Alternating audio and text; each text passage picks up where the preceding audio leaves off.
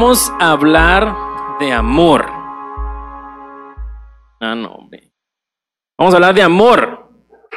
Uy. Hice el mismo experimento en el primer servicio y fue lo mismo. Como que amor, así como, ah. Antes de empezar, tengo que confesarles que es primera vez que predico dos veces. O sea, en el día, pues, primera vez que predico en dos servicios, así que oren por mí.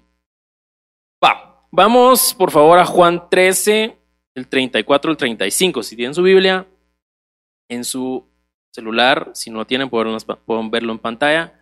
No vayan a darle clic a la notificación de WhatsApp o Facebook, quédense en la Biblia, porque vamos a estar acá. Entonces dice Juan 13, el 34 el 35, dice, un mandamiento nuevo os doy, que os améis unos a otros como yo os he amado, que también os améis unos a otros.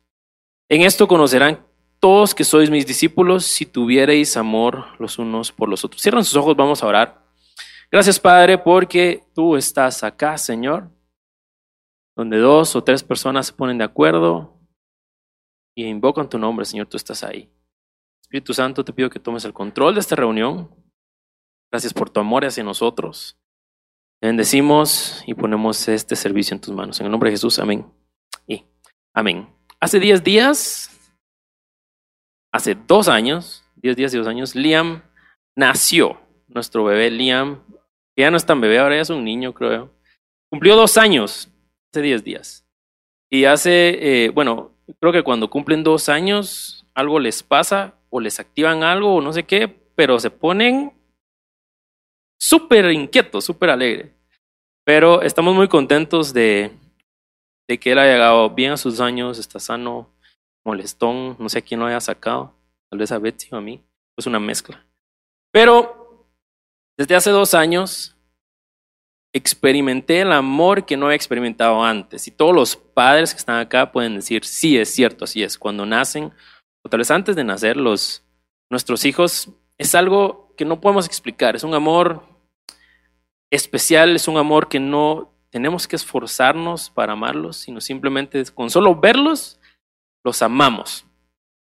Y ese es el amor hacia nuestros hijos. Es un amor que no es forzado. Si nuestro hijo hace algo bien o hace algo mal, nosotros seguimos amándolos. A veces Liam tira todo.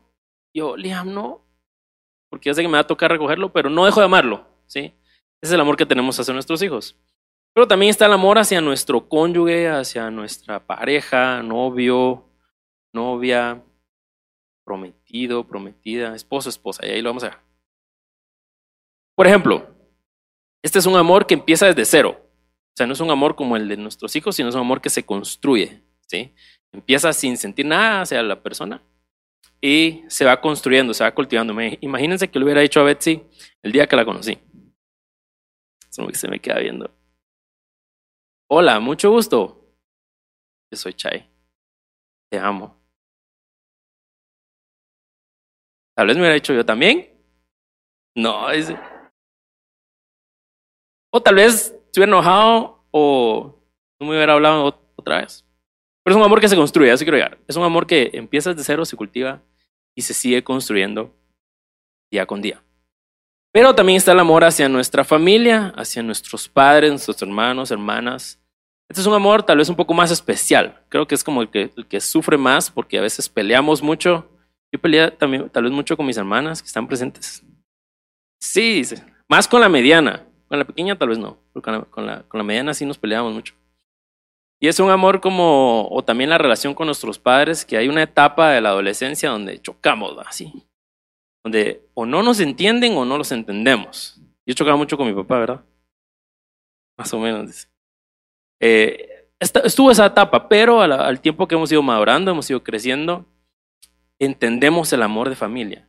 Entendemos que aunque tal vez estemos pasando un momento difícil y nuestros amigos no estén, la familia siempre está. Los momentos buenos y malos. Ese es el amor de familia. Pero también experimentamos amor entre nosotros, entre nosotros los creyentes, entre nosotros la familia de Dios, que tampoco es para nada color de rosa, ¿verdad? Estoy seguro que el pastor no está aquí, se fue, pero yo o él se ha enojado conmigo y yo con él. Y tal vez me he enojado con varias personas de acá o se han enojado conmigo porque no es nada color de rosa nuestra relación. Eso. Pero existe un amor, ¿sí? Porque compartimos algo, creemos en el mismo Dios, creemos en Jesús y eso nos une.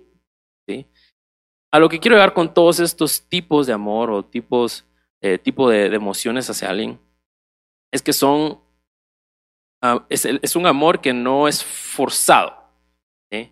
Es, un amor, que podemos recibir y darlo a la vez, porque estamos como en mismo sentir, algo nos une, es un amor recíproco, puedo amar a mi hijo, puedo amar a mi esposa, a mis papás, a mis hermanas, a mis hermanos en Cristo, etc. Pero, gran pero, ¿qué pasa cuando nos encontramos con personas que para nada merecen nuestro amor? Personas que nos han, engañado, nos han robado, nos han hecho daño, han hablado mal de nosotros, nos han afectado de una u otra manera. En estos escenarios, lo que menos queremos dar es amor. ¿Y qué damos? Tal vez damos odio, tal vez damos rencor, tal vez todo lo que es opuesto al amor, porque son personas que han hecho algo en nuestra contra y no es fácil amarlos como los otros. Darlo. Y sé que mientras yo estoy diciendo estas palabras, ustedes están pensando en alguien. Ustedes dijeron, ah, como aquel, como aquella. ¿Sí? Porque somos humanos, seamos sinceros. Personas que han hecho algo en nuestra contra y se nos ha hecho, se nos ha hecho muy difícil demostrar amor, o perdonarlos, o tener un buen pensamiento hacia ellos. En el mundo hoy vemos tantas noticias de todo el mundo y vemos que lo que menos hay es amor, ¿no? Vemos más malas noticias donde alguien la tiene contra otra persona y toma una decisión y todo se va por la borda. Vemos mucho odio, vemos familias separadas, vemos relaciones rotas, vemos corazones destruidos, vemos corazones de piedra. Y esto puede ser por misma maldad del ser humano, por el pecado, y podemos ver un montón de, de situaciones.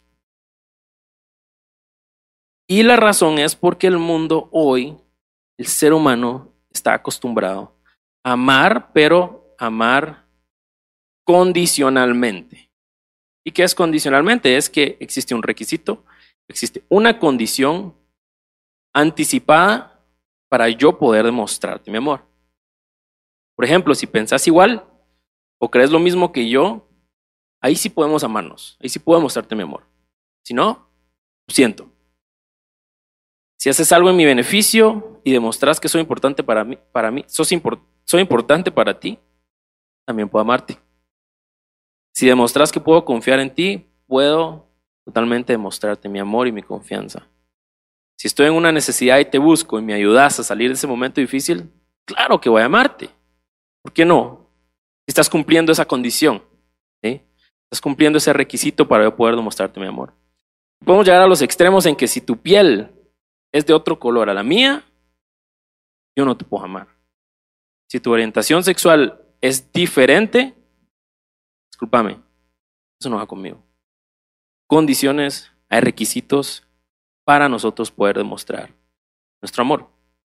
Pero ¿qué pasa si esa condición no se cumple? ¿Cuál es el riesgo de amar condicionalmente como el mundo ama? Podemos empezar una relación de amistad, laboral, emocional y al primer momento que no se cumpla ese requisito, nos vamos y huimos y rompemos esa relación porque decimos, mejor lo hago ahorita para que no se haga más grande, no involucre más sentimientos, emociones y me guardo. Si estamos en esa relación emocional, fácilmente rompemos la relación y empezamos a evitar. Evitar meternos en más problemas, evitar que se hagan más grandes. ¿Por qué hacemos esto? Porque buscamos una salida fácil, como un mecanismo de defensa, como evitar y huir, esperando que la próxima persona que se tope en nuestra vida no sea igual, ¿verdad? que cumpla todos los requisitos para amarla, pero si no, otra vez. Y es un círculo vicioso, ¿verdad? Es un círculo vicioso en lo que no estás cumpliendo, no estás cumpliendo, no estás cumpliendo, no puedo amarte. vuelta. Y no estoy diciendo que tengamos que estar en una relación donde estamos sufriendo y siendo maltratados, no. Obviamente tenemos que velar por nuestra salud y estar bien. Y si estamos en una relación donde definitivamente no nos aman y no quieren nada bueno por nosotros, debemos huir. Pero lo que estoy diciendo es que la forma en la que amamos, que no sea un patrón donde condicionalmente estamos siempre esperando ese requisito y esa condición para poder dar y demostrar nuestro amor. Entonces quiero regresar al primer versículo que leímos. Juan 13, el 34 al 35. Mi taza patrocinada por María Fernanda de México, la favorita de C. Chai o de Carlos. Mejor de Chai. Va. Dice, un mandamiento nuevo os doy, que os améis unos a otros como yo os he amado, también que os améis unos a otros. En esto conocerán todos que son mis discípulos, si tuvierais amor unos por los otros. Cuando yo estaba leyendo esto, vino una pregunta a mi mente de por qué Jesús en ese momento está diciendo un nuevo mandamiento. Les doy. Si nos ponemos a pensar y recordamos que en el Antiguo Testamento, cuando Dios llama a Moisés y le da las tablas de ley que contenían diez mandamientos, esa iba a ser la ley que este era un resumen de, al final eran 613 leyes que el pueblo de Israel tenía que cumplir para poder estar en esa relación con Dios y no tener algo en medio de esa relación.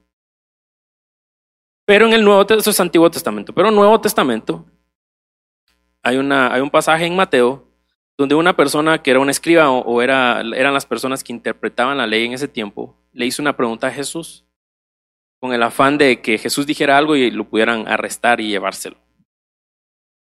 Y le pregunta, maestro, reconoce que era un maestro, le dice, ¿cuál es el mandamiento más grande? ¿Sí? De todos esos que tenían, ¿cuál era el más grande o el más importante? Mateo 12 del 37 al 40. El 37 dice, Jesús le dijo, amarás al Señor tu Dios con todo tu corazón, toda tu alma, con toda tu mente. Ese es el primer, el primero y grande mandamiento. El segundo es semejante. Amarás a tu prójimo como a ti mismo. De estos dos mandamientos depende toda la ley de los profetas. Entonces, lo que yo entiendo acá es que Jesús está diciendo, de todos los que ustedes han conocido, estos dos son los más importantes y si ustedes los cumplen, están cumpliendo toda la ley. ¿Sí? Pero más adelante, Jesús tiene como una reunión final o una última reunión antes de ser arrestado con sus discípulos. Esto pudo haber pasado posiblemente 24 horas antes de que él fuera crucificado. Y él está pasando sus últimas horas, sus últimas horas sirviendo a sus discípulos, preparándolos para cuando él ya no estuviera y exhortándolos a demostrar un amor especial entre ellos. Entonces, yo me puse a pensar, como les digo, ¿por qué estás diciéndoles un nuevo mandamiento les doy si habías dicho que los otros dos era donde se resumía todo? Y me puse a pensar que cuando, y me puse a investigar que cuando dice la palabra nuevo, en el griego, la, la palabra esta significa kainos, y el significado de esta palabra nuevo es que a lo que se está refiriendo es algo específicamente fresco. ¿Sí? No necesariamente nuevo o reciente o nuevo desde cero sino a lo que Jesús estaba diciendo es que este era un mandamiento que no se acababa de inventar, sino que lo estaba eh, presentando de una manera fresca, nueva y renovada de lo que ya había dicho. Entonces Jesús viene y les dice, yo les dije antes que ustedes tienen que amar a su prójimo como ustedes se aman. ¿sí? Y si yo tengo un amor propio súper alto, se me va a hacer fácil amar. Pero si yo no tengo ese amor propio por mí, se me va a complicar y dificultar dar amor. Entonces, es como, era como una condición. Pero Jesús aquí estaba llevándolo todavía a un nivel muchísimo más alto. Y les dice, quiero que se amen de la forma en la que yo los he amado. Ya no solo en la forma en la que ustedes se aman, sino en la forma en la que yo los he amado. Entonces surge la pregunta de cómo nos amó Jesús. Y Jesús no nos ama como ama este mundo. Jesús ama opuesto. Y lo hemos estado viendo en la serie que ha predicado el pastor, que estamos en un reino invertido, operamos totalmente opuesto a cómo opera el mundo. Y si el mundo ama condicionalmente, Jesús nos ama sin condición o incondicionalmente. Quiero que veamos a Romanos 5.8, que dice lo siguiente, mas Dios muestra su amor para con nosotros en que siendo aún pecadores, Cristo murió por nosotros. ¿No es eso lindo? Eso es hermoso. Sabiendo que nosotros, aún siendo pecadores, aún siendo inmerecedores, Él decidió morir por nosotros. El amor de Jesús no lo podemos entender, es inexplicable, no lo podemos poner en palabras. Es opuesto, no es un amor bajo condiciones, porque viene de otro reino superior al nuestro. Quiero que veamos a Juan 15, 12. Es dos capítulos después de lo que inicialmente empezamos. Juan, eh, Juan 13, ahora estamos en Juan 15. El 12 dice, este es mi mandamiento, otra vez, que os améis unos a otros como yo os he amado. O sea, esto era importante de lo que Jesús estaba diciendo. Si ustedes irían a un país lejano o saben que son sus últimas horas, estarían con su familia, estos últimos momentos, y tal vez estaríamos diciendo consejos, ¿verdad? Así como si estuviera en mi lecho de muerte, no sé, estaría diciéndole a mi familia, ahí se cuidan, no vayan a estar peleando, cuidan a su mamá, cuidan a sus abuelos, como esos consejos, ¿verdad? Pero Jesús decidió decir esto, ámense. Que esto es importante. En el capítulo, en el versículo 16, siempre de Juan 15, dice lo siguiente, no me elegisteis vosotros a mí, sino que yo os elegí a vosotros, que os he puesto para que vayáis y llevéis fruto, y vuestro fruto permanezca, para que todo lo que pidiereis al Padre en mi nombre, Él os dé. Y el 17 dice, esto os mando, que os améis unos a otros. Tercera vez.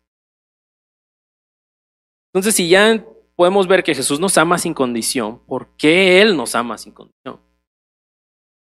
¿Qué hemos hecho nosotros para que nos ame? La respuesta es nada. No hemos hecho, no podremos hacer nunca nada para merecer su amor. Jesús nos ama sin condición por decisión. En el versículo 16 dice, no me elegisteis vosotros a mí, yo los elegí a ustedes. Yo estoy decidiendo elegirlos a ustedes. Por eso es que yo los amo. Yo los amo porque yo he decidido mostrar mi amor para con ustedes. Tal vez no podemos entender el amor de Jesús para nosotros, pero sí podemos entender que Él ha decidido amarnos, que Él nos eligió primero. Mi esposa Betsy decidió amarme, decidió ella decir sí en el altar. ¿Verdad, mi amor? Pero nadie la estaba obligando.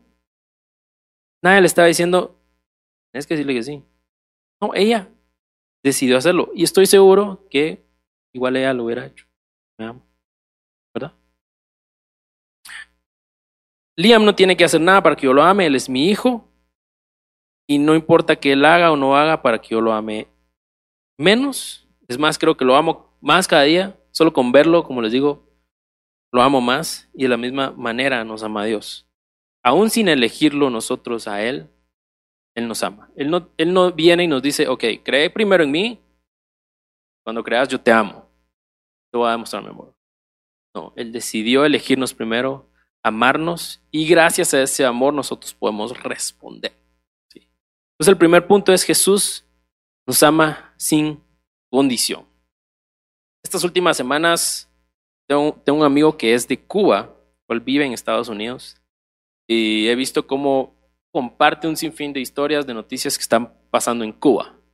hay un conflicto interno donde las personas que están en el poder no quieren que el pueblo se, se rebele contra ellos porque ellos quieren ser libres, ya no quieren eh, estar bajo su poder entonces vemos a dos bandos chocando constantemente y haciendo atrocidades con el ser humano. Y el domingo pasado, y vemos un montón de noticias así, donde solo malas cosas suceden. El domingo pasado tuve un conflicto, mi mente y corazón, al mismo tiempo. Porque desde hace algunas semanas Dios me estaba hablando de esto, de, de las palabras que Jesús dijo de que, nos de que nos amemos los unos a los otros. Pero no sé si ustedes se dieron cuenta o vieron en las redes sociales, un video se hizo viral de un asalto, agresión en la zona 1, creo que era, de tres o cuatro personas. Vienen y le roban a una señora que estaba con su hijo bebé de uno o dos años, tal vez como Liam. Pero no solo le roban y se van corriendo, sino le arrebatan las cosas, la agreden, la patean y la tratan como que si ya no fuera nada. ¿Tienen idea ustedes el, la frustración, la indignación, el dolor, el enojo que yo sentí en ese momento? Domingo en la noche hace una semana. Y le dije a Betsy, me enojé tanto que le dije a Betsy, o sea, no, no, no tenía con quién desahogarme. Y le dije, Betsy, ¿por qué Jesús puede amar a estas personas? Si estas personas lo que menos merecen ser amadas. Personas que no se tientan la vida, no están pensando, eh, están bajo efectos de algo, no sé, pero están haciendo atrocidades con, con, nuestros hermanos, con nuestros guatemaltecos. ¿Por qué? Jesús los ama o nos está llamando a, amarlos. Después salió otro video donde se ve que agarran a uno, las mismas personas, y lo están eh, linchando. Dije yo, si hubiera estado ahí, ¿qué hubiera hecho? Y David solo se ríe. ¿Hubiera sido yo el que también lo hubiera pateado? ¿Hubiera sido el que les hubiera dicho a los demás, hey, no, cálmense? Esta persona merece amor. Y seamos sinceros, no les hubiéramos hecho la primera. Porque es tanta indignación y tanto dolor que queremos tratar de resolverlo. Y me quedé con eso en mi cabeza. Creo que entre lunes y martes seguía con eso. Entonces dije, va, no puedo entenderlo y vine con Dios y, le traje esta pregunta. Mira Dios, ¿cómo estas personas estás diciendo que los amemos si no lo merecen? Ellos merecen incluso estar en otro lado. Y sentí como Dios me dijo, o sea que lo que me estás diciendo es que ellos no merecen mi amor, pero tú sí mi respuesta fue, no, yo tampoco lo merezco. Totalmente. Pero Señor, yo no estoy haciendo esas cosas que ellos están haciendo. Yo no estoy yendo a robarle a nadie, no estoy lastimando a nadie sin importarme si están sus hijos o no. Yo no estoy haciendo ese tipo de cosas. Entonces sentí como Dios me dijo también, o sea que lo que ellos están haciendo es más grande o peor de lo que tú haces. yo, a mis ojos sí, va, pero Sé que para ti pecado es pecado. Sé que para ti no hay niveles. ¿Cómo los puedes amar? ¿Cómo puedes seguir amándolos? Decía yo. Entonces Dios me dijo, ¿sabes por qué los amo? Yo los amo porque cuando los veo a ellos, veo a Jesús, mi hijo. Y cuando te veo a ti, veo a Jesús, mi hijo también. Porque Jesús decidió dar su vida por ellos, al igual que por ti. tal vez ninguno de los dos merece ser amados, pero sí lo merecen gracias a Jesús y porque yo he decidido amarlos. Y esto me lleva a mi segundo punto. Es que estamos acostumbrados a que nosotros mismos ponemos esos niveles de pecados, ¿verdad? El que mata a alguien es más pecador que el que le miente a alguien. El que está engañando a su esposa es más pecador que el que tal vez mira pornografía en su habitación. Y nosotros mismos ponemos esa, esa línea, esa escala del mal. Pero al final, un pecado es un pecado que nos separa de la relación de Dios. Tal vez nosotros estamos constantemente teniendo y juzgando a las personas y nos volvemos jueces de quienes sí merecen el amor y quienes no. Como que nosotros fuéramos superiores o los mejores. Constantemente estamos juzgando. Pero al final todos estamos cometiendo esos errores que solo nos separan de Dios. Mi segundo punto es ama a través Jesús. ¿Cómo yo puedo amar a las personas que no lo merecen? ¿Cómo yo puedo amar a la persona que me engañó, que me estafó, me dejó, me dijo algo, me ofendió? Y tal vez no vas a poder amar a esa persona con tus propias fuerzas o con ese amor que tú tienes dentro. Y ni ganas tienes de amarlo, pero creo que sí podemos hacerlo a través de Jesús. Como decirle, Señor, esta persona ya no la aguanto, tú sabes, que menos quiero demostrar mi amor, pero, Señor, hoy quiero decidir amar a esa persona si tú estás en medio. Y yo no puedo con este amor. Pero si tú me ayudas a amarla a través de ti, yo puedo amarla. Porque si tú moriste por esa persona, ¿quién soy yo, Dios, para no amar? ¿Quién soy yo? No soy nadie. Y creo que Jesús estaba diciendo esas palabras. Ámense, así como yo los he amado. Porque no hay condición en mi amor. Dejen de estar poniendo condiciones. Dejen de estar pensando y amando como ama el mundo. Y mi tercer punto es que creo yo que el mundo está constantemente buscando una dosis masiva de amor. O sea, el mundo o las personas allá afuera están desesperadamente buscando ser amados, buscando ser amadas. Y eso los lleva a hacer un sinfín de cosas. Malas tal vez o llamar la atención para que los amen. Pero si nosotros amamos como Jesús nos amó, dice Juan 13, 35, lo volvemos a leer, dice, en esto conocerán todos que ustedes son mis discípulos, si tuvieran amor los unos por los otros. Vemos personas de influencia, cristianos, pastores, famosos, que hacen algo controversial o llaman la atención o no sé, cometen algún error si nos vamos a los comentarios de Facebook o de Instagram o YouTube, ¿quiénes son los primeros que están tirando odio? Nosotros mismos, los cristianos. Como que nosotros fuéramos mejor que ellos. Nos sentimos en la, como que tenemos esa autoridad de venir y odiar a mi propio hermano.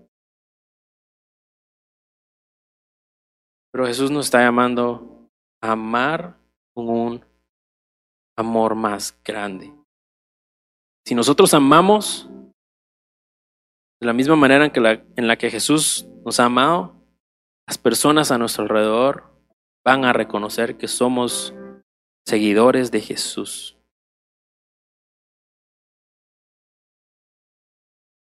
Y cuando reconozcan que somos seguidores de Jesús, van a decir que son diferentes. ¿Por qué no me odia lo que le hice? no te estoy diciendo que te vuelvas insensible lo que te hagan, sino que pongas el amor por encima de todo. Amor fluye todo. Todas tus relaciones, todas tus decisiones. Del amor fluimos. Tú eres diferente. Tú no piensas ni vives como vive este mundo.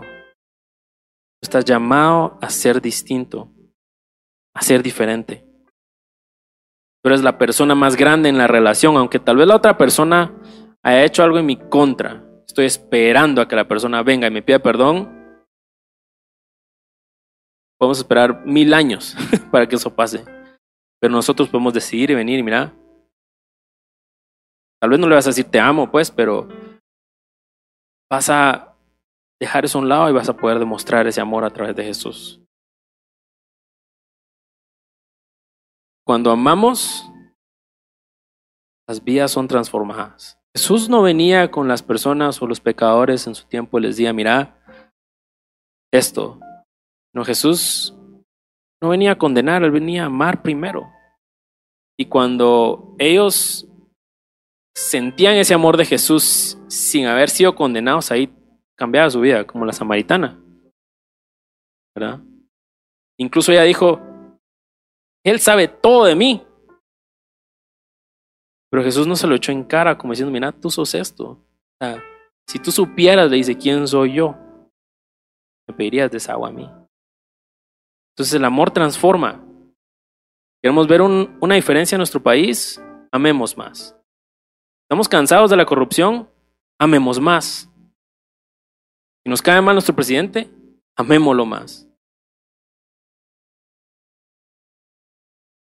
Porque yo estoy seguro que con que lo demos no va a cambiar. No hemos visto resultados. Oremos por él, no sé. Decidamos amar a los que no merecen amor. Quiero ir terminando con esto. Y sé que de ahora en adelante vamos a seguir teniendo, teniendo roces, problemas con personas, eh, peleas, no sé. Pero cuando lleguemos a esos momentos donde las personas están en nuestra contra, hagan algo, nos engañen, nos estafen, sea lo que sea que las personas hagan en nuestra contra. Algo que a mí me ha ayudado mucho y que he tratado de ponerlo en práctica cada vez que tengo como un roce con alguien. Em, es una frase que escuché de un pastor una vez y es la siguiente. Es que cuando estamos en, ese, en esa situación con alguien y la persona o las personas hacen algo en nuestra contra, sabemos que es en contra de nosotros, que esa ofensa era para nosotros, como un misil direccionado para nosotros. Ese momento, esa situación, es un evento, es una acción que alguien está haciendo hacia nosotros. Pero el ofenderme por lo que la otra persona haya hecho en mi contra es una decisión. No es como que, ok, hiciste esto hacia mí y automáticamente yo respondo, ofendiéndome, odiándote, en vez de amarte. Nadie nos está obligando a ofendernos. Nosotros podemos decidir si nos ofendemos o no. Y no estoy diciendo que, como les digo, que seamos insensibles, pero digamos, ok, yo no me voy a dejar dominar por esto. Yo soy diferente. Y yo puedo amar aunque esta persona lo que menos merece es amor. Y al amar vamos a transformar.